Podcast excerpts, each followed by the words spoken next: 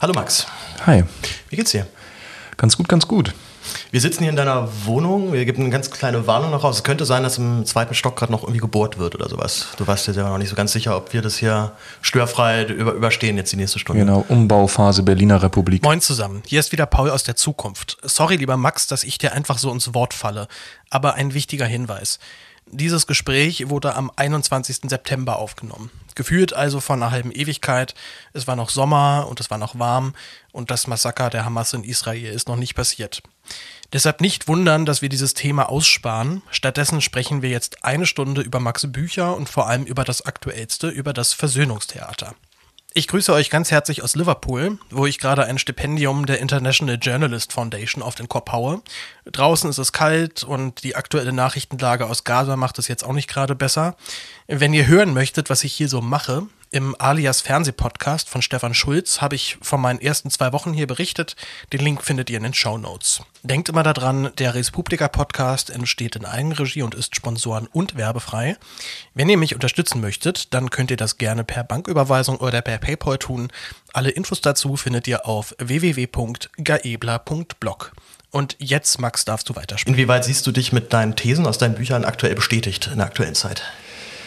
Also mit meinen Büchern ist es ja häufig so, dass erstens die so eine Art Energiekern haben, die, der die so anschiebt. Also es gibt Gründe, dass ich meine Bücher schreibe, gerade die Essays. 2017 ähm, wurde die AfD in den Bundestag gewählt, 2018 erscheint Desintegriert euch. 2020 ähm, ist Hanau, ein halbes Jahr früher ist Halle die Anschläge. Im Herbst 20 erscheint Gegenwartsbewältigung und jetzt äh, Versöhnungstheater vordergründig auch wegen dieser ganzen Diskussion um deutsche Erinnerungskultur und die Frage, ob Deutschland gut aufgearbeitet hat. Die These, von der diese deutsche Erinnerungskultur ja getragen ist, als beispiellose Form des Erinnerns. Und ich glaube, dass wir jetzt gerade sehr deutlich vor Augen geführt bekommen, was ich mit dem Versöhnungstheater analysiert habe, dass nämlich diese Gesellschaft an dieser Erzählung festhält, an dieser Idee der eigenen Gutwerdung, selbst wenn die Realität dieser Idee zunehmend widerspricht. Woran machst du das fest, dass diese Realität nicht die richtige ist oder es zumindest da doch Probleme gibt in der Darstellung? Naja, ich glaube sozusagen, das Überraschende an, an der deutschen Gegenwart ist doch nicht, dass rechte Gewalt passiert. Wir sind ja immer noch im postnationalsozialistischen Deutschland und ich glaube, überrascht sein davon kann nur jemand, der glaubt, wir hätten diese Geschichte vollständig hinter uns gelassen. Ja. Also eben dieses Narrativ der deutschen Erinnerungskultur. Oder nehmen wir nur das Beispiel jetzt mit äh, unserem geliebten Hubert Aiwanger, der ein antisemitisches Flugblatt offensichtlich äh, mit sich herumgetragen hat als Schüler. Ich finde es ja dann immer ja. lustig, dass dann Leute überrascht sind, dass das dann Zuspruch gibt. Also irgendwann so im Deutschland ja, genau. Antisemitismus, das kann auch nicht sein. Genau, und jetzt, also nehmen wir mal, nehmen wir mal drei Beispiele. Aiwanger, AfD-Umfragewerte und ähm, NSU. Dann sehen wir in allen drei Fällen ähm, ja Fälle von Kontinuitäten rechter Ideologie, rechter Wählerinnenbereitschaft, wenn man so will, eines rechten Wählerinnenpotenzials und wirklich handfesten rechten Terrors wie beim NSU. Das sind alles Beispiele, bei denen man bestimmte Reaktionen erwarten würde, wenn denn die Erzählung von der deutschen Erinnerungskultur auch Konsequenzen auf Ebene der Handlungen hätte. Also man würde doch erwarten, dass man sagt, wow, also nachdem hier Behörden kollaboriert haben oder sagen wir mal nicht ganz klar ist, in welchem Verhältnis deutsche Sicherheitsbehörden zu rechten Terror zehn Jahre lang gestanden haben, wenn hier Akten verschwinden, wenn es hier äh, shady äh, äh, Verbindungen gibt, die wir nicht ganz aufklären können, dann würden wir doch im Sinne der Erinnerungskultur erwarten, jetzt findet eine Überprüfung dieser Sicherheitsbehörden statt. Es wäre absolut naheliegend, wenn das, was wir sagen, auch das ist, was wir tun. Um zu verhindern, dass sowas nochmal passiert. Was wir um, ja, weil, na, weil die Erinnerungskultur darauf, also weil die Erinnerungskultur in ihrem Selbstverständnis darauf basiert zu sagen, unser Ziel ist, ist, dass diese Dinge sich nicht wiederholen und unser unsere Grundannahme, unsere Grundhaltung ist, wir haben gelernt aus der Geschichte und tun alles, damit sich diese Geschichte nicht wiederholt. Das sind ja, sagen wir mal, so Glaubenssätze, mit denen ich in den 90er Jahren erzogen worden bin. Auch Glaubenssätze, die ja die Grundlage äh, gebildet haben, dafür zu sagen, und deswegen können diese beiden Deutschländer äh, vereinigt werden, weil wir sind anders, wir sind besser, wir sind nicht mehr äh, dieser alte, äh, gewaltvolle Deutschland, sondern ein neues, ein besseres Deutschland. Das setzt ja aber schon mal voraus, dass es überhaupt eine, eine Überzeugung gibt im Staate, dass sich diese Dinge so nicht wiederholen dürfen. Du kritisierst ja auch in deinem, mit so einem aktuellsten Buch, ein Versöhnungstheater, so eine neue positive Inszenierung der deutschen Geschichte als naja, eigentlich wussten wir es doch alle, dass das so nicht in Ordnung ist. Und inzwischen vor allem sind wir doch, äh, also sind wir doch auf einem anderen Level des Erinnerns, dass wir uns jetzt auch wieder vorwagen können. Du kritisierst insbesondere auch dann die Aussagen von, ähm, von Lars Klingbeil, der auch dann sagt, jetzt sind wir wieder wer, wenn ich es jetzt mal ein bisschen paraphrasiere. Man muss es eigentlich nicht paraphrasieren, sondern genauso sagen, wie er es gesagt hat, nach 80 Jahren der außenpolitischen Zurückhaltung ja. darf Deutschland auch außenpolitisch wieder einen militärischen Führungsanspruch erheben. Das ist schon der Knüller. Und ich glaube, es ist schon eine, eine Frage, eine lohnenswerte Frage, analytisch gesprochen, zu überlegen, wie schafft es ein SPD-Generalsekretär, so etwas zu sagen und dabei nicht. Vorsitzender inzwischen. SPD-Vorsitzender. Ja. Das ist, glaube ich, heißt es nicht Generalsekretär bei der SPD? Nee, der Generalsekretär ist Kühnert gerade, Kevin Kühnert. Ach so, also der, jetzt der, der Vorsitzende der SPD. Wie schafft der das, so einen Satz zu sagen und nicht wie ein Rechtsradikaler zu klingen?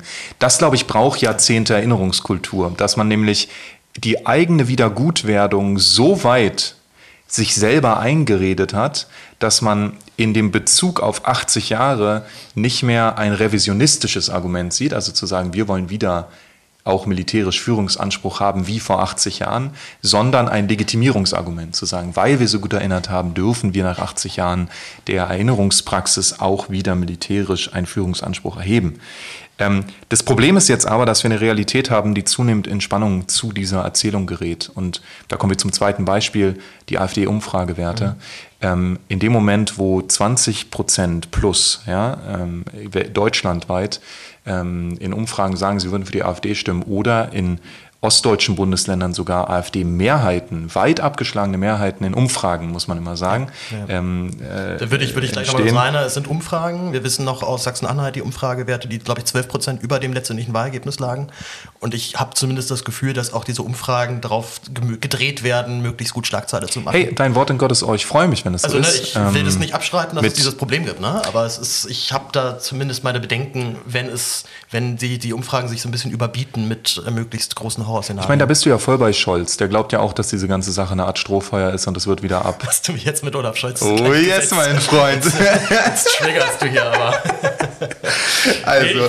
Ich, ich, ich, ich, sehe halt nur so ein bisschen diese, also ich habe das einfach noch, das hat sich echt, echt ziemlich eingebrannt, ne? als diese Umfrage mhm. kam aus Sachsen-Anhalt und dann letztendlich war das Ergebnis 12 Prozentpunkte davon entfernt.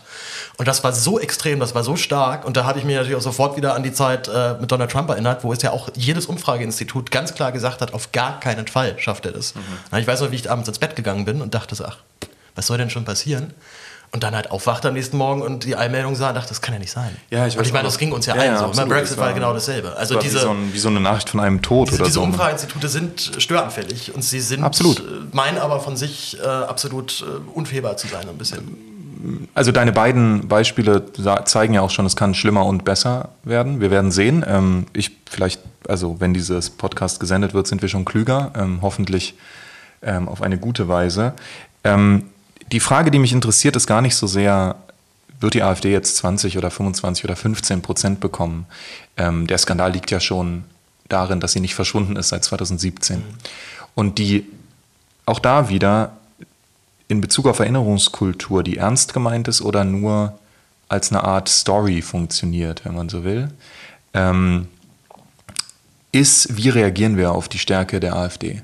Wie reagieren wir auf eine Partei, die ja ganz offensichtlich völkische Traditionen fortdenkt? Damit muss man nicht sagen, die ist irgendwie, irgendwie astrein eine Nazi-Partei, aber was wir schon sagen können, ist, dass sie ganz bestimmte ähm, kann man sagen, toxische Traditionen ähm, deutschen Nationalismus, der Idee von Hierarchie, der Idee von Homogenität und so fortschreibt ähm, und damit an Traditionen anknüpft, von denen wir wieder im Rahmen der deutschen Erinnerungserzählung von der Gutwerdung eigentlich behauptet haben, dass wir das überwunden hätten.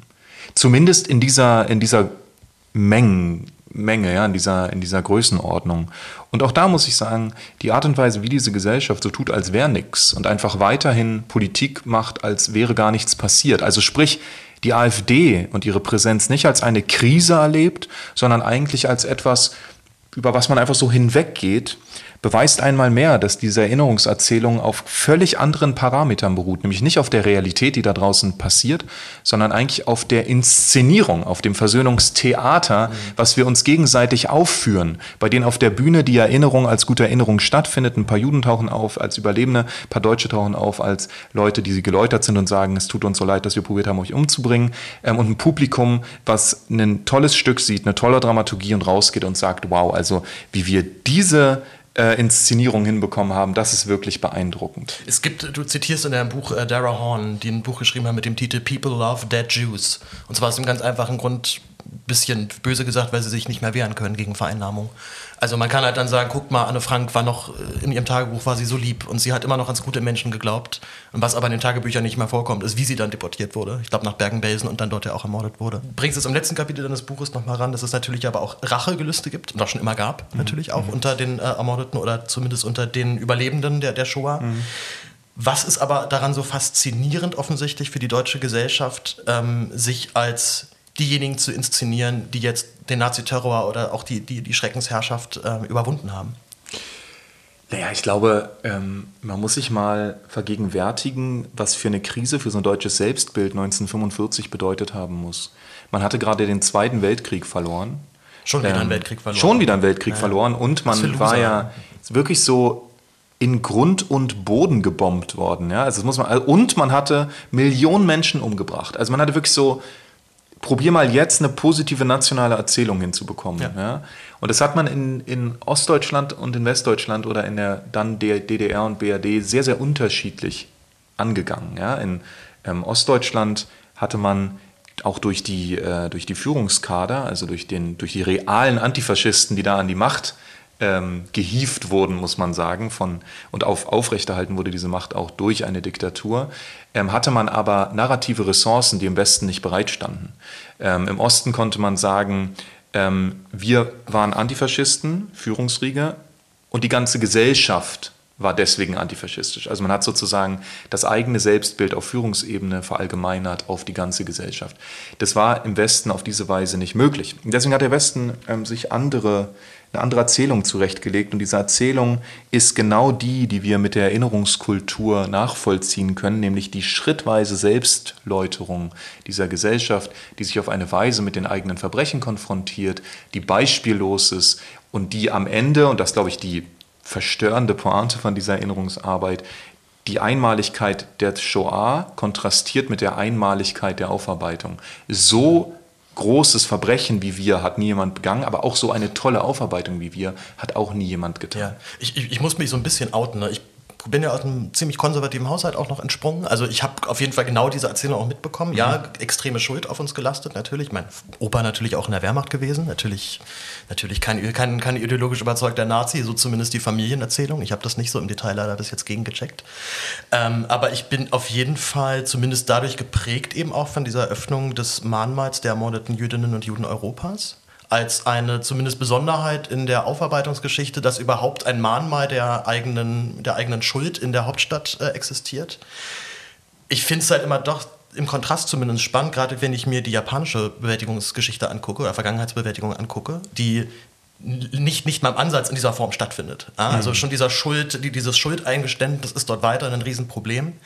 Nun sind natürlich Japan und Deutschland schon mal Extrembeispiele, aber ich meine auch die USA haben eine ganze Reihe von Kriegsverbrechen begangen, die ich nicht dort in der, in der allgemeinen Aufarbeitung sehe oder zumindest ein Bewusstsein dort. Agree, ne? überhaupt gar keine Frage. Die entscheidende Frage ist nur, ist das, was wir in Deutschland erleben, ist es tatsächlich wie wenn man es auf, auf einer Linie anordnet, ist das ein Fortschritt. Es ist mhm. mehr als in Japan und in den USA.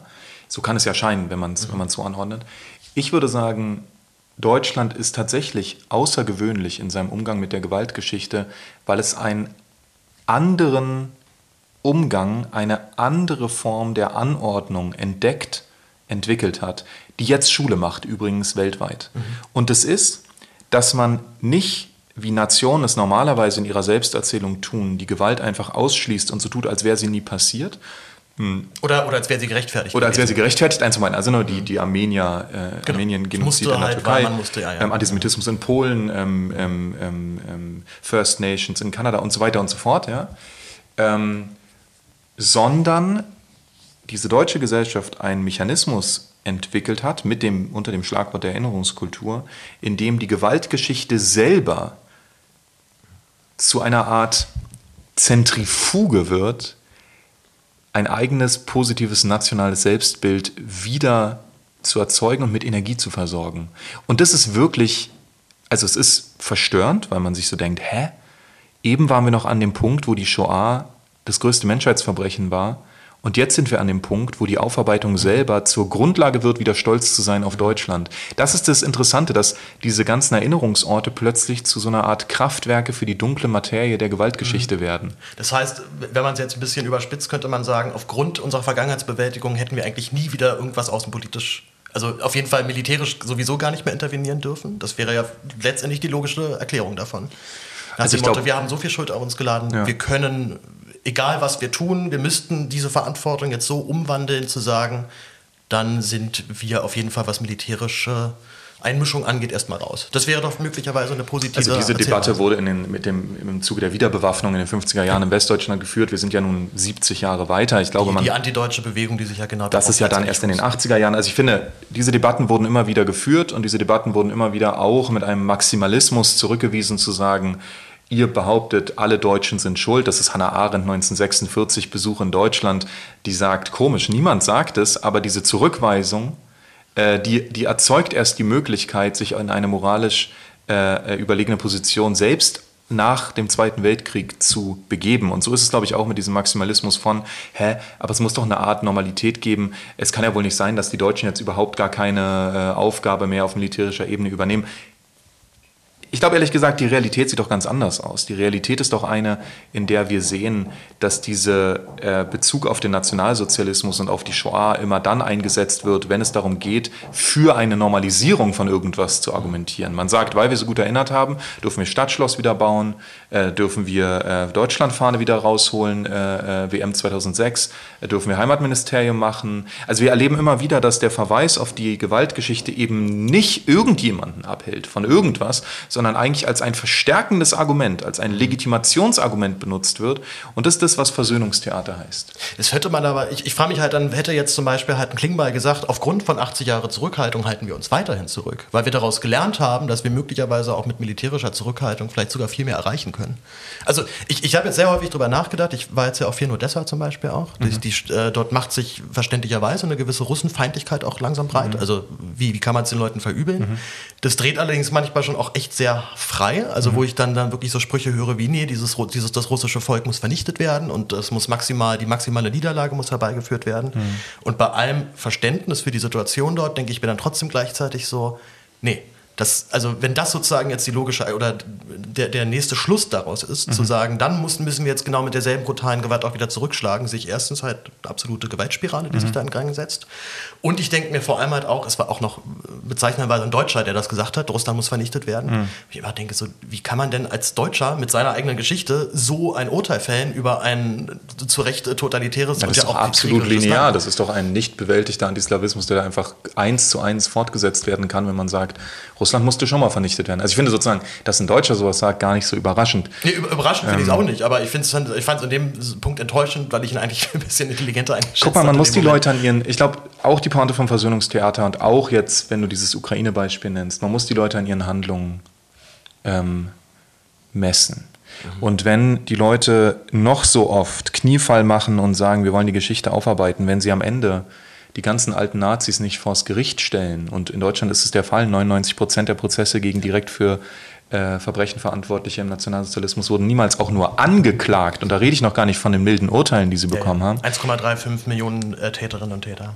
Richtig. Und davon hat man ungefähr 17.000 ähm, äh, fast eine positive Prozesse Schätzung. geführt. Ja, ja. Also 17.000 Prozesse geführt auch ja. von denen wahrscheinlich auch nicht mal alle verurteilt wurden. Ganz genau, ganz okay. genau. Das heißt, wir reden hier von einer Diskrepanz, die ist unfassbar zwischen mhm. dem, was man von sich selber behauptet und dem, was real passiert ist. Man muss sogar sagen, möglicherweise ist das, was man behauptet, eine Art Ersatz gewesen dafür, dass man nichts tun musste. Mhm. Eine Ersatzhandlung, vielleicht sogar eine Art Smokescreen, der gesagt hat, guck mal, wir reden doch so viel und dahinter sozusagen die realen Handlungen runterfallen zu lassen. Und ich finde, ähm, muss einfach sagen, in Bezug auf äh, Russland, Ukraine, ähm, es ist schon sehr deutlich, auf welcher Seite die Kriegsverbrechen im Moment begangen werden. Und das, wenn die Leute die, in Odessa nicht, so oder so sprechen, dann würde ich sagen, okay, im, also im Affekt kann man alles Mögliche sagen.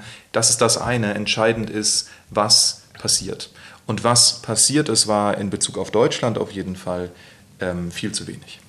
Das, das, das, wie gesagt, das streite ich auch gar nicht ab. Ich finde es halt nur, ich, ich denke mir halt manchmal, wäre nicht vielleicht gerade Deutschland genau das Land, was möglicherweise eine Wiederannäherung zwischen Ukrainerinnen und Russen ähm, moderieren könnte. Gerade als das Land, was der moralische absolute Tiefpunkt war. Und völlig egal, wie man zum Versöhnungstheater steht, wir haben es zumindest äh, noch nicht, aktuell nicht nochmal so weit kommen lassen. Wir hoffen, wir klopfen auf Holz, dass es so mhm. bleibt, da reden wir auch gleich noch drüber. Ich denke mal halt nur, wäre da nicht vielleicht Deutschland genau in der richtigen Rolle zu erklären, es gibt einen danach. Es gibt einen danach, nach der totalitären Diktatur. Und ich, ich finde es auch manchmal ein wenig harsh, gerade wenn es jetzt so um so Debatten geht wie Visa für Russen, für, für geflohene Russinnen und Russen, die ja mhm. teilweise wirklich das Problem haben, dass wenn sie noch keine Einberufung haben, haben sie hier mhm. keinen, keinen Schutzstatus. Soweit sie aber diese Einberufung haben, kommen sie nicht mehr aus dem Land raus. Also es ist äh, absolutes Desaster aus meiner Sicht und ich würde trotz allen Muffen, äh, trotz allem Murren immer dafür plädieren, Russland letztendlich seine Soldaten wegzunehmen. Also darum geht es ja eigentlich, dass die jungen Leute halt nicht im Schützengraben landen, sondern nicht mehr in Russland sind und gar nicht mehr erst gezogen werden können. Und Klar. ich frage mich halt dann immer, wäre, also ich, ich fühle mich halt immer so ein bisschen unwohl, jetzt so mit erhobenen Zeigefinger dazustehen und den Russen zu erklären, jetzt lehn dich mal gegen deine diktatorische Herrschaft auf. Aber weil ich genau weiß, meine Vorfahren haben es genauso wenig gemacht. Das war ein totalitäres Regime, Regime, du kannst mitmachen oder du wirst halt, oder du bist halt raus. Also ähm, ich, ich, ich überhaupt nicht sagen, dass ich das nicht unproblematisch finde oder moralisch äh, nicht, nicht, nicht problematisch. Aber aus meiner eigenen Erfahrung fühle ich mich auch nicht wohl, diese Urteile so zu fällen. Verstehst du, was ich meine? Ich verstehe, was du meinst. Ich fürchte, also das deutsche Beispiel hat natürlich genau da seine Grenze, wo wir wissen, wie der Nationalsozialismus niedergerungen wurde. Und ich würde es da mit Brecht halten und sagen, noch so ein Krieg überlebt diese Welt nicht. Mhm. Also wir werden nicht die russische Gegenwart auf diese Weise beenden können. Äh, also dann ist vorbei einfach. Ne? Okay. Der nächste Krieg wird mit Atomwaffen in dieser Skala geführt und dann ist, äh, ist nicht mehr viel los. Das heißt, ähm, ich bin da, ich hab, da, habe da auch keine besonders guten Ideen. Ich bin erstmal mit Kriegsbeginn in so eine Art Depression verfallen, eine mhm. politische Depression, gar nicht eine persönliche im, im, im privaten Leben, aber ich muss sagen, ich habe selten so einen Ekel und so ein Gefühl der, des, des Vergeblichen gehabt, weil mhm. ich dachte, fuck, jetzt fängt die ganze Scheiße für die sozusagen die letzten 100 Jahre stehen und in der meine Familie einen unfassbaren Preis gezahlt hat. Jetzt fängt die von vorne an und ich, hab, ich glaube, wir können diesen Preis nicht nochmal zahlen. Also meine Familie kann ihn schon mengenmäßig nicht mehr zahlen, aber ja. es ist auch ähm, sozusagen, es, es ist ein gewisser Punkt erreicht, habe ich den Eindruck, in Bezug auf Klima, in Bezug auf politische Entwicklungen, in Bezug auf Kriege, ähm, äh, an dem wir, äh, wir haben einfach nicht endlos Versuche. So. Ja, und so im Computerspiel würde man sagen, unsere Leben sind langsam aufgebraucht. Wir laufen jetzt sozusagen auf dem letzten Leben und müssen jetzt unser Jump and Run mal langsam Zumal die ökologischen, die ökologischen, die ökologischen äh, Rahmenbedingungen ja ohnehin auch immer schlechter werden. Wo du gerade schon deine Familie ansprichst, es gibt eine sehr schöne Umfrage von der Stiftung Erinnerung, Verantwortung und Zukunft, die gefragt haben, wie viele Helfer gab es? Ähm, haben Vorfahren von ihnen während des Zweiten Weltkriegs potenziellen Opfern geholfen, zum Beispiel Juden versteckt oder im Widerstand gewesen? 18 Prozent sagen, gibt es voller Überzeugung ja, 45 Prozent sagen nein. Dann gibt es ein Prozent, die machen keine Angaben und 36 Prozent wissen es nicht. In deinem Fall, du könntest ja wirklich auch zu Recht mit Ja antworten. Deine Eltern, äh, nicht deine Eltern, aber deine, deine, Großeltern waren tatsächlich im politischen Widerstand. Auf der einen Seite, ne? Also so eine, also es gibt ja in der Familie immer verschiedene Familienlinien, wenn man so will. Aber ja. eine, also die, die Vater, die Czolek-Linie, die war äh, sehr aktiv im Widerstand. Mhm. Ich würde kurz über deinen Großvater sprechen, aber weil ich, als ich ein bisschen über die Biografie gelesen habe, dachte, das ist ja unfassbar spannend. Mhm. Äh, alter Berliner, Westberliner, ich glaube noch sogar so äh, 1907 in Charlottenburg damals auch geboren, als es noch nicht mal zu Berlin gehört hat. Also so alt auch nicht. Die Eltern waren aus, äh, aus Galizien gekommen. Also ah, okay. man muss sagen, dass, der war zwar in Berlin geboren worden, ähm, aber äh, er ist nicht, also er kommt jetzt nicht aus einer Alt-Berliner jüdischen Familie, okay. also ganz okay. im Gegenteil. Das sind sozusagen Ostjuden. Okay. Ist er, er hat sich, glaube ich, auch nicht als Jude identifiziert oder zumindest nicht in einem religiösen Sinne, ne? Oder? Das ist halt, da fängt es schon so ein bisschen an, was Katja Petrovskaya in vielleicht Esther da mal in diesem Roman ausgearbeitet hat, dass man ja die ganze Zeit mit so Versatzstücken zu tun hat, die einem entweder sowas wie Familienmythen oder überlebende Verwandte äh, mitteilen. Die letzte ähm, lebende Verwandte aus der Czolek-Familie ist meine Tante, Lea Czolek. Mhm. Und ähm, da ist es so, dass Religion tatsächlich, also Ritual weiter eine Rolle gespielt hat, aber äh, äh, also Walter Czolek kam aus einer religiösen Familie, mhm. ähm, hat selber, wurde religiös erzogen, hat auch noch äh, Jiddisch gesprochen ähm, und hat dann aber im Zuge seiner, äh, kann man sagen, Konversion oder seiner zunehmenden Überzeugung als Kommunist mhm. ähm, in den 20er Jahren, in den späten 20er Jahren dann ähm, weniger diese religiöse Identifikation und mehr ähm, sich in diesen politischen Kampf hineinbegeben. Er war, hat, war Geheimdienstmitarbeiter der KPD, glaube ich, ne? Er hat, also auch da wieder, was ich weiß, ist, dass er sowohl in Deutschland ähm, in KPD-Strukturen gearbeitet hat, dafür wurde er dann auch verhaftet. Ähm, das waren sicher clandestine Strukturen, weil ähm, ab 33 ja KPD einfach gar nicht mehr legal ja. war. Also ist dann auch irgendwie egal, an ja, welcher Stelle man in der KPD ist. Und dann ähm, ist er ja nach 39 nach Shanghai gegangen. Er wurde aber, wenn ich da noch ein, einhaken darf, ja, er wurde ja ausgewiesen. Er war sechs mhm. Jahre in KZ inhaftiert, mhm. wenn ich richtig informiert bin, war er aber als Sanitäter dort. Das heißt, er hatte eine Funktion innerhalb der Lage, was ihn möglicherweise auch vor Schlimmeren geschützt hat und ihm ja vor allem die Möglichkeit gegeben hat, noch andere zu schützen. Aber wie kam es dazu, dass er ausgewiesen wurde? Naja, ich glaube, dass, wenn man sich jetzt mit den Spezifika der KZ Lagersysteme beschäftigt, dann wird man sehen, dass ab 33 erstmal ähm, Konzentrationslagerhaft eine Strafhaft war, die begrenzt war. Also das waren nicht von mhm. vornherein ähm, unendliche Strafen, mhm. sondern mein Opa wurde für sechs Jahre ins KZ gesteckt, ähm, in verschiedene übrigens. Ähm, und die Funktion, die er innerhalb des KZs hatte, waren KZ-Hierarchien, die innerhalb der, ähm, der äh, ähm, Gefangenenschaft mhm. Existierten. Also ich bin mir nicht. Er war jetzt nicht, hat jetzt nicht weiß ich, offiziell. Da, da reicht mir so ein Punkt, ich weiß okay, es nicht genau. Vielleicht nicht, ja. ja, vielleicht nein. Soweit ich weiß, war er einfach als Kommunist innerhalb der Lagerhierarchie okay. organisiert. Und es waren halt viele äh, nicht, ähm, Juden und Jüdinnen, wenn sie nicht Kommunisten waren oder Sozialisten oder so auch nicht. Und organisierte Strukturen waren natürlich immer ein bisschen mehr, ähm, ein bisschen fester, ein bisschen, ähm, haben sich ein bisschen besser ähm, gegenseitig gestützt, als Leute, die nicht organisiert waren. Ist er jetzt danach nach Shanghai emigriert und war dort in der chinesischen KPD, glaube ich, aktiv, wenn ich es richtig, äh, richtig gelesen habe? Ja, also auch da, ich, ja, irgendwie so. Ich, er hat dann auch ein Untergrundradio da gemacht, soweit ich weiß. Die Shanghaier Exilgemeinde war ja eine, ähm, aus der zum Beispiel auch Blumenthal, also der mhm. Gründer des Jüdischen Museums, der Gründungsdirektor hier in Berlin gekommen ist. Ähm, da kamen all diejenigen hin, die ähm, sozusagen 39 noch einen Ort gebraucht haben außerhalb Europas, um zu fliehen. Ähm, und Shanghai war der letzte visafreie Hafen, also der letzte Hafen, den man ansteuern konnte ohne Visa. Die USA hatten schon Visa. Die USA war schon lange dicht, mhm. ähm, Südamerika war dicht. Also es gab wirklich nur noch Shanghai und ähm, mein Opa, so geht die Legende, wurde von einem Genossen gewarnt, äh, nachdem er entlassen worden war. Er hatte, glaube ich, sowas wie 48 oder ähm, ähm, also eine gewisse Stundenzahl Zeit, um Deutschland zu verlassen.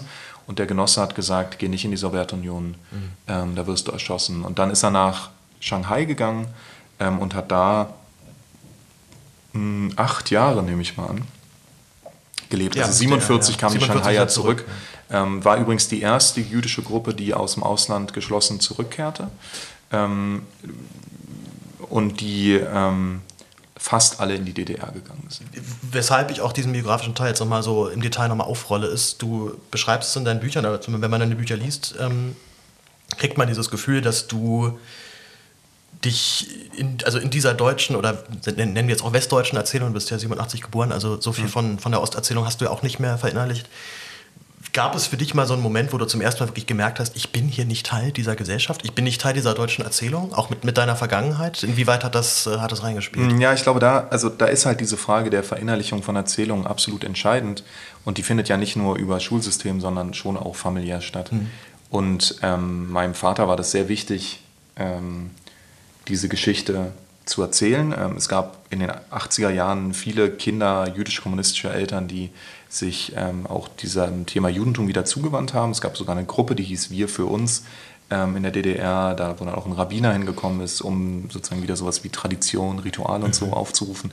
Ich erinnere mich noch als eine der ersten vielleicht Szenen dieser Primärsozialisation, ähm, dass wir im Haus der Wannsee-Konferenz waren und mein Papa äh, auf, die, auf diese Bilder, ich weiß nicht, die sind, glaube ich, relativ bekannt von, von so ähm, einer Grube, wo die, wo die Leichen so drin liegen und so einem Bagger, der die reinschippt.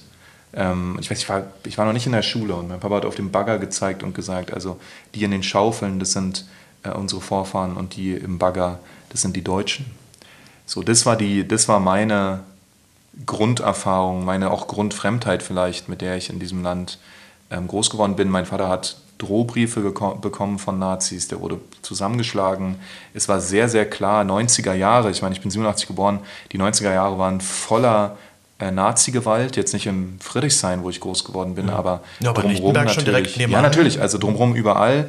Bis ähm, heute krasser Nazi-Kiez. Immer mal wieder ähm, Glatzen auf dem Spielplatz gehabt, immer mal wieder Stories von Leuten, die abgestochen, umgebracht wurden. Ich habe lange Zeit dann auch in der Silvio-Meyer-Straße gewohnt, die früher noch anders hieß, ähm, direkt Samariterstraße, da wurde ein Antifaschist äh, abgestochen. Also das war eine Zeit, und das glaube ich was, was in dieser deutschen Erzählung auch wieder hinten runterfällt, weil das Versöhnungstheater dafür einfach überhaupt keinen Platz hat, dass die 90er Jahre eine krass gewaltvolle, krass retraumatisierende Zeit für all diejenigen war, äh, die das Gefühl hatten oder die sehr real erlebt haben, dass sie von dieser rechten Gewalt bedroht sind.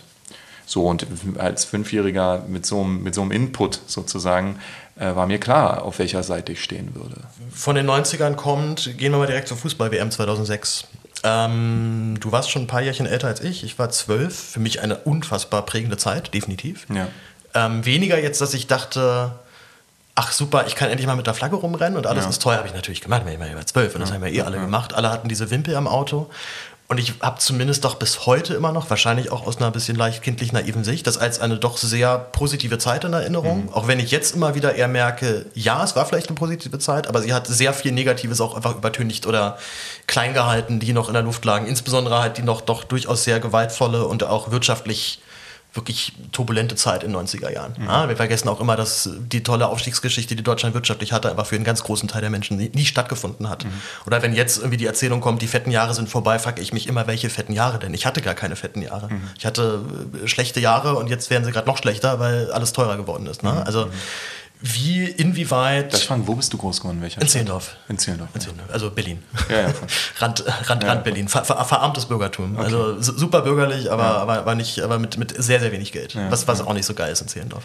Wenn du dann so der. der, der ich meine, 90er Jahre war auch, also für alle Ost, für alle Ostfamilien, auf, also alle, die ich kenne, auf jeden Fall eine Zeit großer Prekarität. Mhm. Also man hat mal geschnuppert, was es heißt ähm, überhaupt keine Kohle zu haben. Ja, in der, vor allem äh, habe hab ich halt daran geschnuppert, aber in einem Umfeld, wo es äh, mit Kohle nicht so das Problem gab. Also meine ganzen Freunde in der mm, Schule ja, hatten ja alle Geld. Ja, umso krasser. Die hatten ja, ich, ich war halt dann eben das, das eine Hartz-IV-Kind, was halt irgendwie im Aufstockhaushalt äh, groß geworden ist. Mhm was auch definitiv dann eine Form von Othering dann ist, ne? Mhm. auch wenn natürlich mhm. auf einer ganz anderen Ebene. Mhm.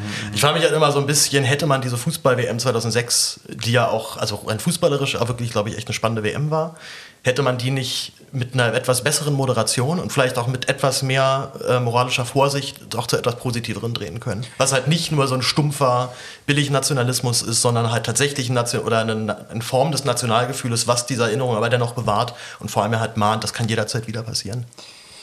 Also ich glaube, man muss sich entscheiden, ob man spekulativ reden will oder gucken will, was wirklich passiert ist. ne? Weil natürlich können wir sagen, die, Auf, die, die Versorgung der Bundeswehr mit mehr Geld und Waffen ist angesichts der, der Bedrohung, die der russische Überfall oder die russische Kriegsausweitung gegenüber der Ukraine angeht, sinnvoll. Mhm.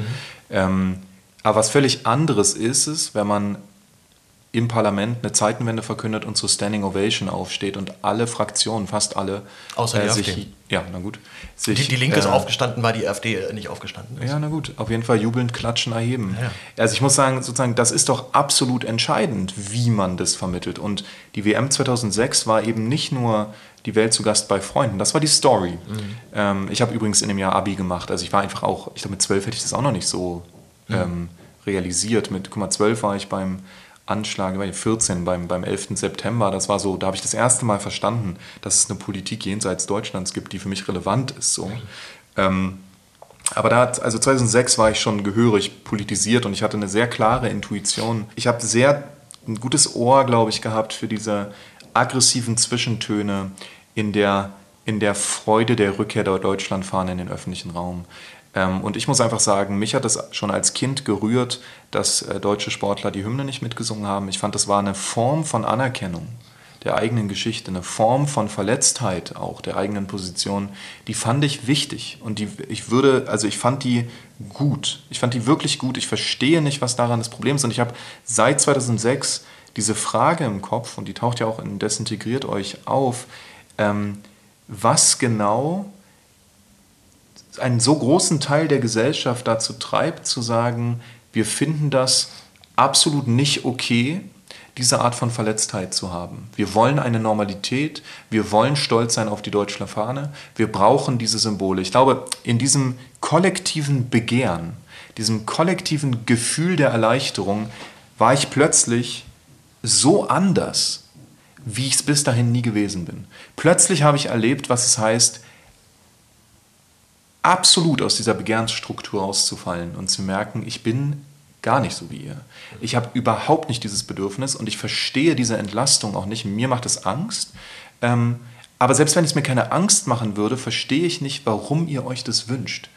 Und in diesem Wunsch, das ist, glaube ich, eine, eine witzige, fast schon dialektische Pointe, konstituiert sich ein Kollektiv, ein, eine Art ähm, Nachkommenkollektiv, wenn man so will, in, was, was ein bestimmtes Bedürfnis teilt miteinander. Ähm, und plötzlich sehen wir die Strukturen eines Wirs von dem dieses Wir behaupten würde, dass es sie gar nicht mehr gibt. Ich frage mich halt dann immer, gibt es nicht möglicherweise doch so einen schein, scheinbar intrinsischen Wunsch nach Nationalgefühl? Ich, ich, war viel in Südamerika unterwegs, dort habe ich dann auch zumindest irgendwann mal akzeptiert, akzeptieren gelernt, dass Nationalgefühl nicht automatisch Abwertung von anderen bedeutet. Also dort sind die Leute unfassbar nationalistisch, gerade in Kolumbien zum Beispiel. Man ist wahnsinnig stolz auf sein Land. Ist natürlich auch ein bisschen einfacher, wenn man halt eine eigene Unterdrückungsgeschichte halt hat und halt nicht eine Geschichte der, der Unterdrückenden. Also ich glaube definitiv, dass sich das dann nochmal anders manifestiert.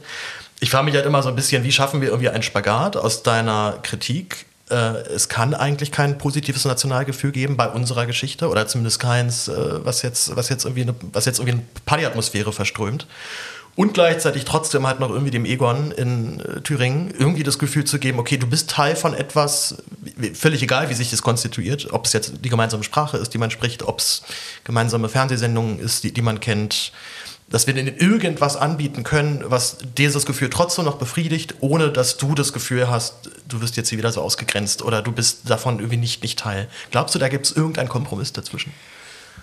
Es bewegt sich schon wieder so halb in Richtung spekulative Geschichten. Ja, ja, das, also wie das, können das, wir du bist hier im Republika-Podcast. Wie können wir hier ein, also sozusagen ein, ein sozusagen kollektive Zugehörigkeitsmodelle denken, die ähm, Verbindung schaffen, ohne Ausschluss zu schaffen oder so. Ich, also ich bin da auch ein bisschen skeptisch, ähm, ob, das, ob, ob sozusagen diese Erzeugung eines Kollektivs nicht prinzipiell erstmal auf einem Wir und Ihr oder Wir und mhm. Sie basieren muss. Ähm, das Interessante finde ich aber eher, dass wir unter all den Angeboten an Zugehörigkeit, die ja zeitgleich mit uns in der Gegenwart im Raum sind, wir haben ja eine Rolle in unserer Familie, wir haben eine, wir haben eine städtische Identität, wir sind ja auch Berliner sozusagen, ich bin Ostberliner, du bist ein Zehlendorfer. Ich bin, äh, ich bin gebürtig ein Westberliner, ja. Aber, ja, ich hab, aber ich wohne jetzt auch schon seit zehn Jahren in Ostberlin. Nur genau, also du hast drüber gemacht, aber sozusagen. Äh, es gibt, es gibt diese Zugehörigkeiten, es gibt eine, eine Jobzugehörigkeit, also eine Identität in Bezug auf ne, eine politische Identität gibt es. Alles, alles Zugehörigkeitsmodelle, die nicht national sind. Und das Interessante ist doch schon, und da bin ich erstmal als Ideologiekritiker vielleicht erstmal ähm, ähm, herausgefordert, das zu verstehen, ähm, dass diese nationale Zuschreibung nach wie vor äh, so wichtig, so virulent, so, so effektiv dafür ist, ähm, Menschen das Gefühl zu geben, dass sie irgendwo dazugehören oder auch Menschen zu aktivieren, im Zweifelsfall sogar gegen ihre Interessen zu stimmen, ähm, weil sie diesen fiktiven Nationalstaat irgendwie schützen wollen. Das, glaube ich, ist erstmal der, der Ausgangspunkt und da kann man jetzt noch ähm, andere Modelle denken. Ich glaube, wir tatsächlich befinden uns gerade an einem Scheidepunkt in unterschiedlichen Teilen der Welt, in dem eine alte Ordnung ähm, oder eine alte Rahmengebung dieser Ordnung ähm, struggelt oder in einem Konflikt liegt mit ähm, neuen Modellen der, könnte man nennen, radikalen Vielfalt oder der, ähm, der Pluralität. Und das sozusagen erleben wir auch gerade in Deutschland. Das gibt's, findet in den USA statt, ähm, das findet im Prinzip in ganz Europa statt. Diese Frage, ähm, welche Modelle von Gesellschaft und Zugehörigkeit setzen sich durch. Ähm, und da sind die alten Modelle jetzt wieder attraktiver geworden, weil ich glaube, sozusagen man, die Leute spüren so eine Art ähm, Bedürfnis nach irgendwas. Irgendwas fehlt gerade, mhm. irgendwas braucht man gerade. Und die Frage ist, ähm, welches Angebot setzt sich durch? Welches Angebot findet man attraktiver? Ähm, so, und ich glaube, es gibt sehr gute Gründe angesichts einer Gesellschaft, die sich in den letzten Jahrzehnten radikal pluralisiert hat, ähm, auch Modelle zu entwickeln, die dieser Pluralisierung besser entsprechen. Ja, aber ich meine, genau das, das wäre ja das Spannende. Warum können wir nicht genau eben diese Erzählung auch aufnehmen? Also warum können wir das nicht verbinden mit einer mit einem Gefühl der Kollektiv und der, der, der Schuld letztendlich in der Geschichte, die aber eben halt eben halt nicht sagt, oh Gott, es ist alles so furchtbar, sondern ja. wir haben es. Also es ist ja, Deutschland ist, also hat sicherlich längst nicht bei den Rufen. Ja, das, ist halt jetzt weniger, das ist jetzt weniger spekulativ. Mit der mhm. Frage kann ich mehr anfangen, Super, weil perfekt. da würde ich sagen, ähm, es gibt schon eine Art von ideologischer Trägheit, die wir auf Ebene der Parteienprogramme ähm, äh, feststellen können, in der einfach die Parteien weiter, weitgehend, ähm, und zwar bis weit ins linke Spektrum hinein, so agieren, als wären ihre WählerInnen ausschließlich Deutsch-Deutsche. Ähm, dem steht aber eine Realität gegenüber, in der ein Viertel der Gesellschaft einen sogenannten Migrationsgeschichte oder Migrationshintergrund hat, plus eine Tendenz, die ganz klar in Richtung äh, mehr Migrationsgeschichte, mehr Diversität weist. Das heißt, wir haben mit einer Gesellschaft zu tun, die weicht immer stärker ab von dieser, von dieser Idee einer nationalstaatlichen, relativ homogenen Dominanzgruppe, in die hinein migriert wird. An einem gewissen Punkt wird diese Gesellschaft so migrantisch sein, dass es keinen Sinn mehr gibt, darüber zu reden, dass hinein migriert wird. In was denn? Das ist doch hier alles schon sozusagen maximal plural. Das heißt, wo, wo soll man sich dann noch desintegrieren? Oder, Oder wo soll man sich woraus, integrieren woraus, erstmal? Ja. Also du hast ja, du musst ja, also das ist ja ein Teil des Problems, dass, und da kommen wir zurück auf was, was wir, was wir am Anfang schon gesagt haben, dass diese, dieses Bedürfnis danach, ein gutes deutsches Selbstbild nach 45 zu entwerfen, ja auch die absurdesten ähm, Blüten getrieben hat. Zum Beispiel diese Idee, dass das Gute in der deutschen Geschichte die Kultur ist. Weil die Politik hatte sich ja disqualifiziert, ähm, offensichtlich für jeden sichtbar, da war überhaupt keine Frage sozusagen. Aber was sich nicht disqualifiziert hatte, waren Goethe und Schiller. Mhm. Ähm, das ist aber erstens hochgradig künstlich, weil man muss dafür so tun, als hätte Kultur mit Politik nichts zu tun. Also als wäre die Romantik nicht maßgeblich daran beteiligt gewesen, äh, sowas wie den deutschen völkischen Nationalismus zu vokabularisieren. Ja, vor allem als hätte es damals auch keinen Antisemitismus gegeben. Als hätte es damals keinen Antisemitismus gegeben, aber auch ähm, als wäre das, was wir deutsche Kultur nennen, deutsch. Also ich finde auch diese Idee, dass wir, dass wir ähm, es mit kulturellen Beiträgen zu tun haben, die nicht auch darum wertvoll und interessant waren, weil sie nicht von Leuten kam, die deutsch-deutsch waren oder zu Deutschen geworden waren oder assimiliert waren oder so, sondern die auch darum interessant blieben, weil sie anders waren als das, was sie umgab. Stichwort Heinrich Heine. Mhm. Ähm, dann finde ich, hat man äh, nicht viel verstanden über die Art und Weise, wie Kultur auch immer in dieser Art von Spannung, Differenz, äh, Struggle, Widerständigkeit und so entsteht. Das heißt, man erzählt sich schon eine falsche, eine, eine, fiktive Geschichte darüber, wie eine homogene deutsche Kultur als Orientierungspunkt dient, und jetzt kommen wir in der Gegenwart an, dafür, dass sich dann irgendwelche anderen da rein integrieren. Ja. Also du brauchst die als monolithischer Block, um die anderen als andere zu markieren und dann in das eigene hineinzuholen. Aber dieses eigene ist eine Fiktion. Es gibt ja. dieses eigene nicht. Ja, das ist, das ist immer, das Beispiel USA wird ja dann immer rangebracht, wo dieses, diese Übernahme der kulturellen Identität ja sofort stattfindet. Ne? Leute kommen in die USA und sagen, zack, jetzt bin ich Amerikaner. Und äh, will nicht sagen, sie legen ihre alte Kultur sofort ab, aber sie bringen sie halt dort mit hinein in eine gemeinsame Erzählstruktur, was irgendwie hier nicht so richtig funktioniert. Ich ja. würde aber noch, ähm, vielleicht noch die Pointe, wie wir uns kennengelernt haben tatsächlich ja. oder wie wir zueinander gekommen sind. Ähm, ich habe einen Text geschrieben in der Berliner Zeitung mhm. über das neue Tacheles. Dort gab es einen, ähm, ja, eine will jetzt nicht sagen Begehung, es wurde einfach diese Passage aufgemacht, man konnte mhm. da durch. Es ist ähm, auf eine beeindruckende Weise hässlich geworden, muss ich Ach, sagen. Also übel. hat sich wirklich sehr viel Mühe gegeben, das ja. Ding möglichst nicht schön zu machen. Äh, davon ganz abgesehen, dass ich es für ähm, naja, so ein bisschen müßig halte, zu, zu debattieren, inwieweit jetzt ähm, drei Millionen teure Luxus-Apartments die Wohnungssituation hier verbessern gab es aber ein doch zwei ziemlich dicke Fails, die man ja. sich dort geleistet hat. Man hat nämlich eine historische Galerie dort aufgebaut, die dann, glaube die Jahre 1907, 1929 betitelte. Dann gab es einen ganz ganz eigenartig langen Sprung bis ins Jahr 1949. Huch. Ähm, weil, wie, wie, du ja auch meintest, da waren wir alle im Urlaub, da, da war nichts. U-Bahn, Untergrund. Ähm, genau, im Untergrund. Ich habe es tatsächlich aber halt geschafft, dann mit meinem äh, durchaus auch sehr kritischen Text ja. zumindest die Leute so weit aufzuschrecken, dass sie nochmal nachts äh, heimlich noch eine neue Tafel da reingehängt haben. Und dann haben sie Auschwitz falsch geschrieben. Und dann Auschwitz aber mit Doppel-S geschrieben. Oh mein Gott. Fühlt sich nach SS an, ist aber nicht SS drin. Und die Ironie ist vor allem, dass sie es, äh, ja, also entschuldigt und sie, ich hab's, hab's noch nicht überprüft. Ich schätze mal, sie haben sie ausgetauscht. Man muss aber auch fairerweise jetzt dazu sagen, dieser Fehler findet sich sehr, sehr häufig. Also ich habe ich hab wirklich einmal mir den Spaß mal gemacht, das mal so zu googeln, also Auschwitz ja. mit Doppel-S. Ja, ja, wirklich ganz auch immer Google nochmal erklärt, nein, ich möchte das wirklich mit Doppel-S haben. So Polizeiexkursionen und so, ne? wir haben alle, uns das ja hin und her geschickt. G GDOP hatte das drin, äh, es gibt eine Pressemitteilung vom, äh, vom, von, von einem Landtag, der das mit drin hatte. Ich glaube, selbst ein, eine Audiodatei auf der Auschwitz-Prozessseite ist falsch betitelt mit äh, Doppel-S. Also es ist auch äh, unter Lektoren ein absolut bekannter Standardfehler. Jeder Geschichtslehrer, Geschichtslehrerin kennt das, ja, dass ja. Äh, die, die Leute das mit, mit Doppel-S schreiben es ist natürlich schon so ein bisschen peinlich, wenn das halt auf einer Geschichtstafel passiert, wo ja mit Lockerheit der eine oder andere Historiker mal drauf geguckt haben müsste. Und wenn dein T9 sowas kennt, dann, also wenn dein Korrekturprogramm im Handy sowas also, erkennen ja. würde, dann frage ich mich immer, wie das passieren ja, kann. Ja, es ist, es ist schon ein bisschen, ein bisschen Ich finde, fair, man sagt doch, äh, wenn die Welt untergeht, geh nach Wien, da passiert alles zehn Jahre später. Ich finde, beim Tacheles-Gelände kann man sagen, wenn die Welt untergeht, geh ins Tacheles-Gelände, da merkst du es gar nicht. Ja, Weil der Ort sieht schon so postapokalyptisch aus. da ehrlich gesagt, könnt, wüsste gar nicht, was da noch passiert. Da hängen vielleicht noch so ein paar Lianen runter, aber sonst ist es schon 12 Monkeys nach der Pandemie. Ja, so. ja es ist, äh, und es gibt jetzt gibt einen Rewe. Das ist, glaube ich, so, es gibt einen Rewe und einen ein Starbucks. Ich glaube, das ist so das, was so viel Öffentlichkeit bestimmt Was sonst? Gemeinsam was soll es da sonst geben, außer ein Rewe und ein Starbucks? Genau. Und das war's halt. Aber mhm. mehr, mehr gibt es halt auch anscheinend kulturhistorische zwischen nicht mehr, was wir da irgendwie reinbauen könnten. Ja. Also eine ältere Dame kam da noch vorbei, vorbei marschiert und meinte so, hier kann man sich ja nirgendwo hinsetzen. Was ist denn das für ein öffentlicher Ort? Mhm. Und sie hatte, äh, sie hatte absolut recht. Das ist ja, halt kein öffentlicher Ort. In, ne? inwieweit würdest du, aber in, inwieweit findest du dieses Beispiel, ich habe es dir auch deshalb geschickt, weil ich genau wusste, das grätscht da wirklich perfekt in deine Arbeit rein. Ja. Inwieweit würdest du aber sagen, ist das ein gutes Beispiel für unsere deutsche Erinnerungskultur? Na, ich glaube, ähm, was man da sehen kann, ist, dass Erinnerungskultur vor allem dann äh, stattfindet, wenn es ähm, ins Konzept passt.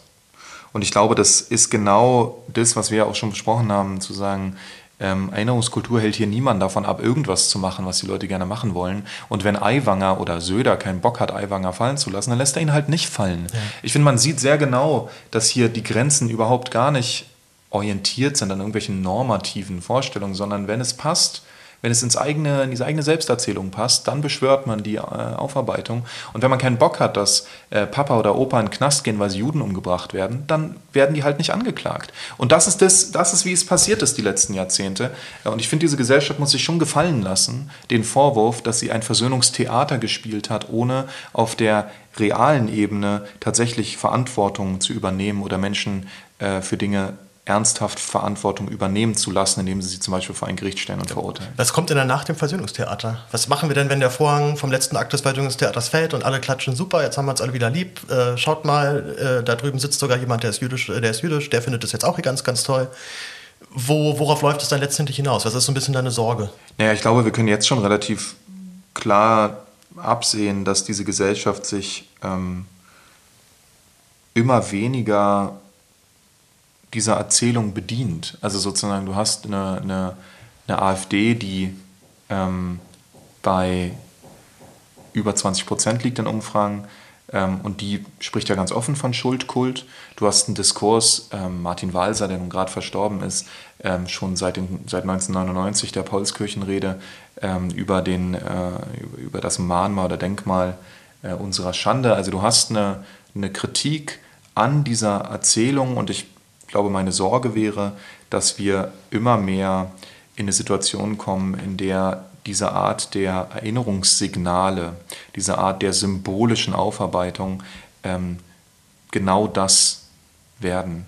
Symbole und Signale, ähm, die, die am Ende nur noch sozusagen Teil der, der, der, sagen wir mal, Staatsakte sind, die eben aufgeführt werden, um zu zeigen, wie sich die Souveränität in diesem Land begründet. Nehmen wir so ein bisschen, du hattest jetzt, äh, um auch zum Schluss zu kommen, du hattest schon erzählt, dass du durch oder mit dem Einmarsch Russlands in der Ukraine in so eine politische Depression gefallen bist.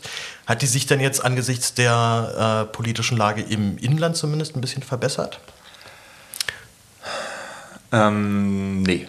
Also das kann man nun wirklich nicht sagen. Der, dieser, also die Sommerlöcher, die letzten Jahre, finde ich, werden immer schlimmer. Ich habe den Eindruck, das politische Feuilleton ist ganz schön am Ende im Moment in Deutschland. Also die Art und Weise, wie die ehemaligen Instanzen politischer Auseinandersetzung, politischer Einschätzung äh, und Einordnung ähm, ähm, und sicher auch politischer Zivilität irgendwie, wie die in den letzten Jahren agieren, halte ich für außerordentlich äh, besorgniserregend. Ich finde, die Leute sind ähm, in den Feuilletons immer stärker sozusagen auf die Logik eingestiegen, die sie eigentlich den sozialen Medien unterschieben wollen.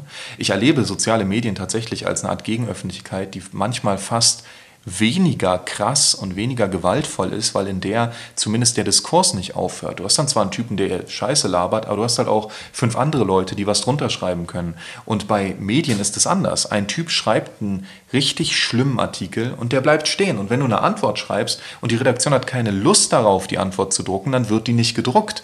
Also du hast eine ganz andere Gatekeeper-Funktion und ich habe den Eindruck, dass wir, dass wir gerade ähm, in Deutschland auf eine Situation zulaufen, die einfach nur ein Verlust von etwas sein wird, was wir, ähm, was wir noch hatten vor ein paar Jahren. Also ich, ich habe gerade den Eindruck, ich, ich, ich stelle mich innerlich gerade darauf ein, ähm, dass, dass wir auf eine Zeit der Niederlagen zulaufen. Harpe Kerkeling hat letztens im Interview erzählt, dass er gerade wegen der extremen Anfeindungen mit seinem Freund ähm, von Berlin nach Köln gezogen ist. Erstens krass, dass Harpe Kerkeling sich politisch äußert. Habe ich davor noch nicht so häufig wahrgenommen ja. bis jetzt. Und er meinte halt, er hat das Gefühl, es Vorabend gerade in einer ganz großen Katastrophe zu sein. Teilst du dieses Gefühl? Ich weiß nicht, wie sich das anfühlt. Ja. Also es ist einfach schwer, finde ich, ein Gefühl zu beschreiben, von dem man ja immer nur erst im Nachhinein weiß, wie es sich angefühlt haben wird, nämlich wenn eine Katastrophe stattgefunden hat. Du gehst ja da schon relativ, relativ mit, dann ja, zumindest schon in dieser Einschätzung. Naja, Niederlagen heißt ja noch nicht ähm, atomarer Winter. Ich glaube ja. erstmal, wir werden Dinge verlieren, die uns lieb waren. Und wovor ich große Angst habe, ist, wie sich die Gewalt, die im Moment auf symbolischer und ideologischer Ebene sich ausdrückt, sich auf die Straße übertragen wird. Und sie wird sich übertragen. So, das ist überhaupt keine Frage. Und da ähm, bin ich manchmal sehr traurig drüber, manchmal bin ich sehr wütend drüber, manchmal bin ich ähm, stolz und trotzig und denke mir, dann trag dich mit den Füßen zuerst hier raus oder, oder vielleicht auch einfach nur, dann ähm, bauen wir halt, wenn überhaupt, irgendwo in Friedrichshain und Kreuzberg unsere letzten Barrikaden auf. Also manchmal habe ich so meine, meine wütenden Momente. Ähm, es ist sicher keine schlechte Situation, um noch mehr Bücher zu schreiben. Aber es ist, es bleibt ähm, eine äußerst besorgniserregende Situation, auch weil ich gerade nicht sehe, welches andere Land einem mehr Schutz bieten würde. Ja. Ja, ich finde vor allem die Situation deshalb so dramatisch, weil ich halt nicht sehe, dass es sich eine andere politische Kraft irgendwo etabliert. Also ich sehe zwar immer so das Potenzial dafür, ich glaube auch, dass das wahnsinnig unterschätzt wird aktuell. Also dass man mit einer wirklich dezidiert anderen Politik tatsächlich echt abholen könnte. Also gerade halt eben Leute wieder aktivieren könnte, die sich eigentlich aus dem politischen System schon verabschiedet haben. Mhm. Von denen gibt es unfassbar viele. Mhm. mhm. So Leute, die sich so mit letzter Kraft noch zur Wahl ohne schleppen, weil mhm. so die, der letzte Anstand demokratischen Glaubens dann doch noch da ist. Mhm. Aber eigentlich, und ich ziehe mich jetzt auch dazu, dass ich aktuell also bei den Grünen eh schon nicht mehr weiß, die sich ja gerade derartig zentristisch nochmal orientieren, um halt nochmal so die letzten verschreckten CDU wieder nochmal abzu, noch abzufrühstücken bei der Linken auch Riesenprobleme, definitiv, insbesondere ihre eigenartige Haltung auch zum Ukraine-Krieg. Mhm. Ähm, und da würde ich vor allem so meine persönliche Depression auch noch so mit, mit, mit einbeziehen. Mhm. Dass ich zwar halt sehe, dass gerade sehr, sehr viel Schlechtes passiert, aber halt eben vor allem halt nicht sehe, dass sich in irgendeiner Form eine Gegenkraft gerade äh, herausbildet. Siehst du das irgendwo? Äh, nee, ich glaube, ich, ich will nur eine Sache an, also eine Sache, die mir auch wichtig ist, auch wenn ich über meine eigene Familiengeschichte nachdenke und die mich immer wieder beeindruckt, ist, dass ähm, noch im März 1989 keiner geahnt hat, was im Oktober 89 mhm. und, und November dann stattfinden wird. Und ähm, ich glaube, historische Umbrüche haben diese Qualität, dass wir diese Dinge nicht abschätzen können und dass uns die Gegenwart immer suggeriert, ich bin unveränderbar, zumindest in meinen, in meinen Grundstrukturen. Ähm, und ich will nur, also das heißt natürlich, geht auch immer ins Schlechte, also sowas wie die Pandemie haben wir auch nicht kommen sehen. Ja. Und zwei Wochen vorher habe ich noch gedacht, das ist doch Quatsch, ja, ja. gar keinen Fall. Wenn ich weiß noch, dann kam eine SMS, die werden Hamburg dicht machen. Ich keinen Fall machen die Hamburg dicht. Ne? Drei Wochen später ist Hamburg dicht. Also ich denke mir so, ähm, das kann natürlich in die eine und die andere Richtung gehen. Das ist jetzt ein paar Mal in die andere Richtung gegangen, ne? auch mit dem Kriegs, ja. mit dem Überfall und so. Ich dachte, das kann doch wohl nicht wahr sein, dass das gerade passiert. Und vor allem, dass es immer halt noch Situation ist, vor allem. Das finde ich immer so das Das ist immer noch Situation. Das ist ja, das ist ja so ein ja. Schock, an dem wir uns eigentlich noch nicht wirklich gewöhnt haben. Richtig. Und das und ist jetzt einfach Alltag geworden. Nicht gewöhnen sollten. Nee, überhaupt nicht. Auf ähm, keinen Fall. Und gleichzeitig, ähm, glaube ich, ist ja die Frage, die sich am Ende stellt, ähm, wie können wir mit unserem eigenen Verhalten dazu beitragen, ähm, dass die Welt potenziell eine bessere wird, sagen wir mal. Ähm, das, und ich glaube, dafür muss man wie so handeln, als hätte man eine Chance. Also auch wenn dir die Gegenwart, also wenn wir das jetzt zusammennehmen, was ich gerade gesagt habe, und sagen, die Gegenwart suggeriert dir immer, du, hast, du kannst sie nicht verändern, dann, und trotzdem verändert sie sich manchmal, das wissen wir ja historisch, wenn wir uns die Geschichte angucken, mhm. verändert sie sich immer wieder radikal, dann ist, glaube ich, die eigene Handlung so einzurichten, dass man für eine Veränderung arbeitet, die man gerade nicht sehen kann, von der man gerade nicht abschätzen kann, ob sie passiert, ähm, total entscheidend. Setzt natürlich auch eine gewisse Naivität voraus, würde ich sagen. Also sich trotz der aktuellen wirklich, also ich, ich habe ein ganz großes Problem mit aktuell noch den politischen Betrieb ernst zu nehmen. Hm. Es, es fällt mir wirklich, ich, nee, es gelingt mir eigentlich gar nicht mehr. Insbesondere ja. halt, wenn die dummen Medien dann daneben stehen und sagen, ach so, ist ja interessant, anstatt hm. halt dann aber auch mal wirklich die Einordnung vorzunehmen, die notwendig wäre. Ich habe mich nur eher so ein bisschen ähm, ist das nicht vielleicht genau der Plan so, der, der, der, des politischen Gegners? Das, das Zermürben der politischen anderen Seite mit völligem Schwachsinn in der Hoffnung, dass die Leute einfach aufgeben? Das ist das eine, ich glaube, man nimmt, also man, man nimmt sich selber auch zu ernst, wenn man glaubt, die Leute zielen auf deine Zermürbung. Ich glaube, die, Medialisierung der Politik, wie wir sie bei Trump gesehen haben, mhm. oder wie wir sie bei der identitären Bewegung mit ihren Bezügen auf Popkultur, auf den Film 300 und so sehen, ist ja eine. Wirklich? Ja, naja, das ist ja eine Art von.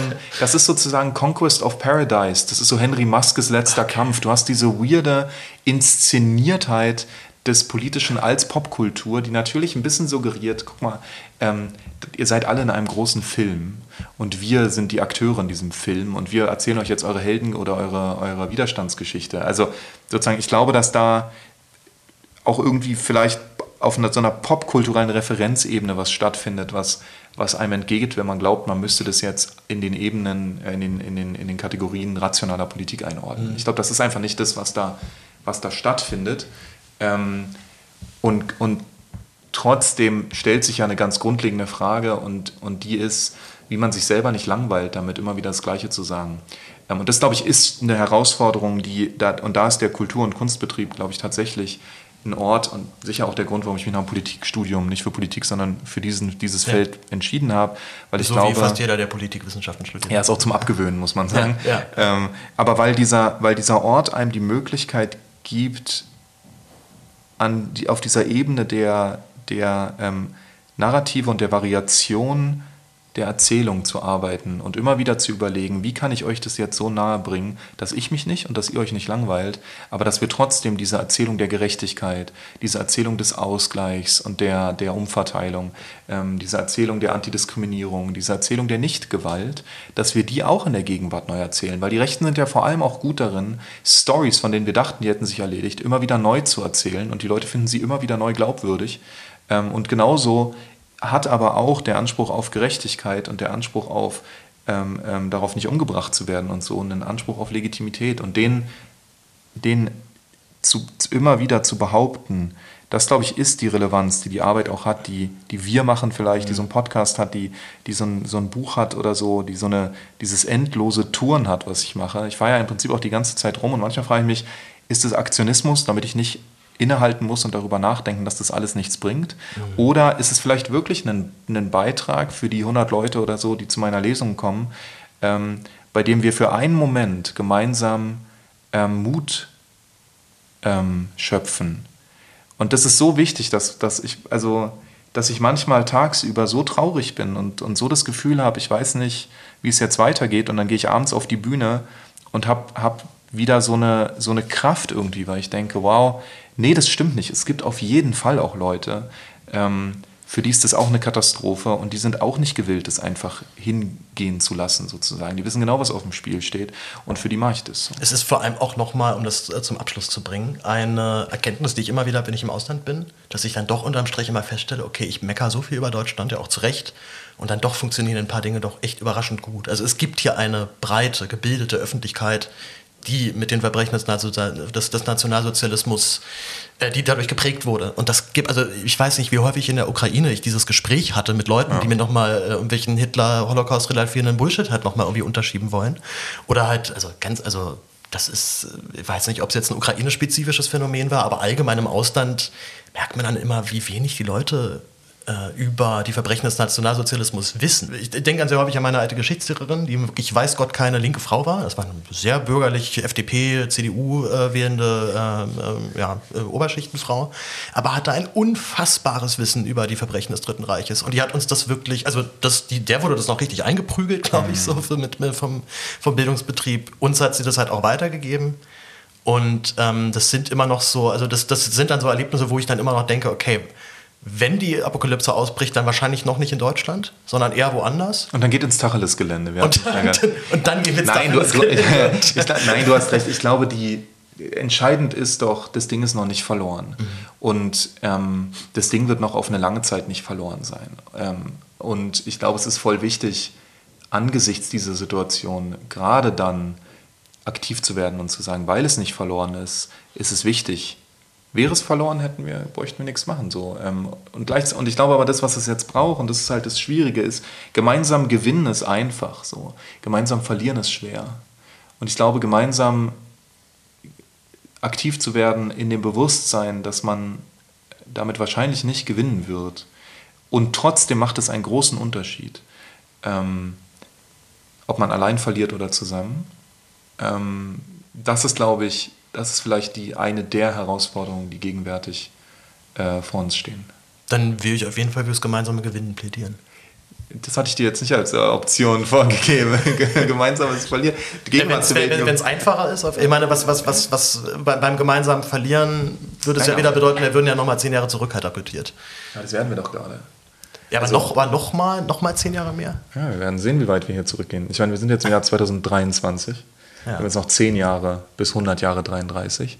Oh ja, ähm, I don't know. Ich meine, ich weiß nicht, mit welcher ähm, Geschwindigkeit wir gerade auf eine Wand zufahren. Und zwar auch ökologisch. Und zwar auch, ne, ich meine, jetzt gerade ist diese Mitte-Studie erschienen. Und da, da geht es darum, dass ähm, Deutsche, äh, also die Deutsche, vor allem die sogenannte bürgerliche Mitte, ähm, sich immer weiter Richtung Rechtsextreme Überzeugung öffnet. Da haben sich die Zahlen verdreifacht, ja? sowohl von dem Manifesten als auch von dem latenten Rechtsextremismus. Verdreifacht innerhalb von zwei Jahren.